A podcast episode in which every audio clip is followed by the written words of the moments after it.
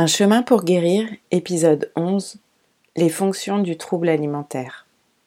Cet épisode prend tout son sens dans le prolongement des épisodes 9 et 10 sur le stress post-traumatique. Je vous conseille donc de les écouter dans cet ordre. Même si un faisceau de facteurs plonge dans les troubles du comportement alimentaire, il existe un lien structurant entre mon TCA et mon stress post-traumatique. Toutes les personnes malades n'ont pas subi d'agression, mais force est de constater que cela arrive fréquemment. J'aborde ici une idée centrale pour comprendre la maladie, les fonctions du TCA, et comment il m'a apporté une réponse, bancale c'est sûr, mais une réponse quand même, à mon besoin de sécurité et de confiance qui ont volé en éclats suite à mon traumatisme. Un besoin que je n'arrivais plus à satisfaire par d'autres moyens. Un jour, ma psychologue a dit cette phrase Vous avez besoin du TCA. Ça m'a mise en colère. Au moment où elle l'a prononcé, tout ce que je voulais, c'était me débarrasser du trouble alimentaire. Alors, associer besoin et maladie me semblait aller totalement à l'encontre de mon espoir de guérir. C'était comme entendre Vous ne guérirez pas, vous resterez toujours malade puisque vous avez besoin de la maladie. C'était comme verrouiller mon rêve. J'ai mis plusieurs mois à comprendre et à accepter cette phrase, si juste en fait. Ensuite, elle m'a fait beaucoup de bien elle m'a libérée d'un poids, de la culpabilité de ne pas guérir plus vite, par exemple, ou de me juger quand je rechutais en me disant que je manquais de volonté. J'ai choisi de compléter la phrase par pour le moment. J'ai besoin du TCA pour le moment, ou par moment. Il y a du progrès, car avant c'était tout le temps, et sans doute je saurai que je suis guérie quand je pourrai dire je n'ai plus besoin du TCA. Comment cette maladie peut-elle devenir un besoin? Déjà, les symptômes des troubles du comportement alimentaire, comme d'autres formes d'addiction, conduisent la personne souffrante à se sentir dépendante de sa maladie. On ne peut pas fonctionner normalement sans.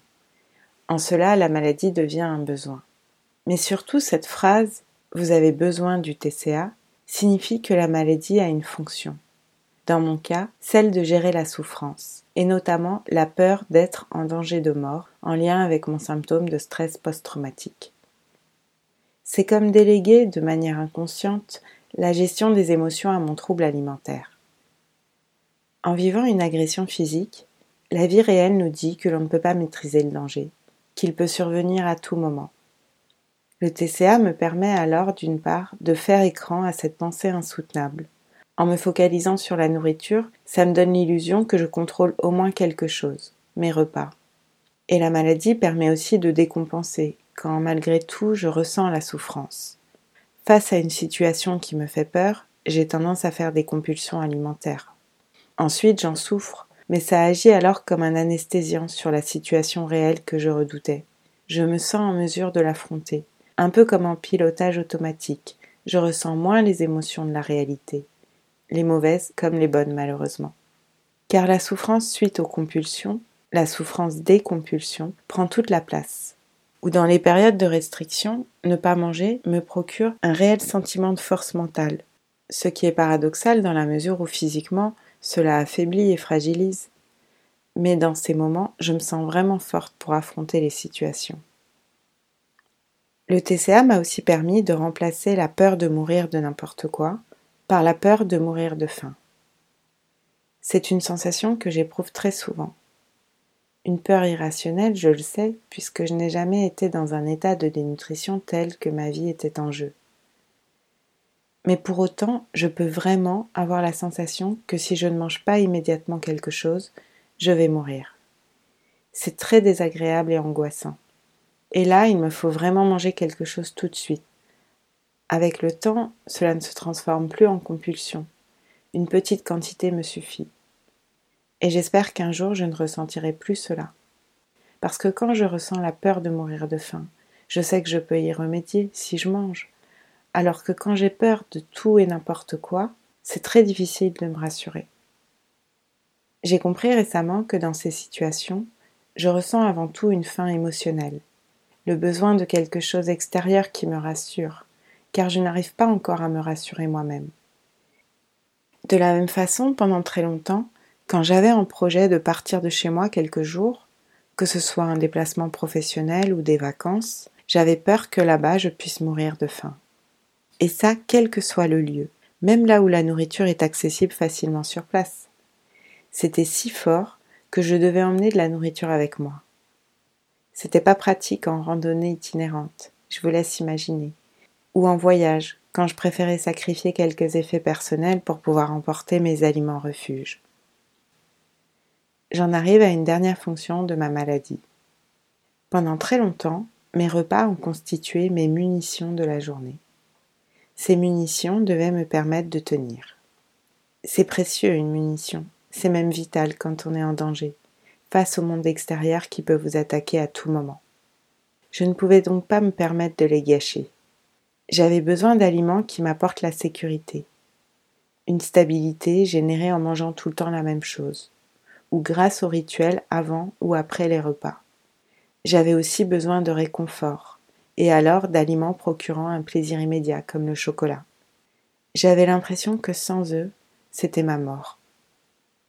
À l'inverse, si je devais manger quelque chose que je n'avais pas choisi, j'avais l'impression d'avaler du vide et de dilapider mes munitions.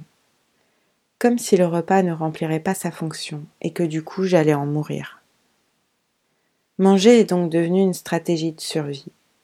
Pas comme chez tout le monde, manger pour vivre, quel que soit ce que l'on mange. Là, c'était manger, oui, mais en contrôlant tout. Quoi manger, comment manger, quand manger, combien manger. Il n'y avait plus de place pour le hasard et la spontanéité.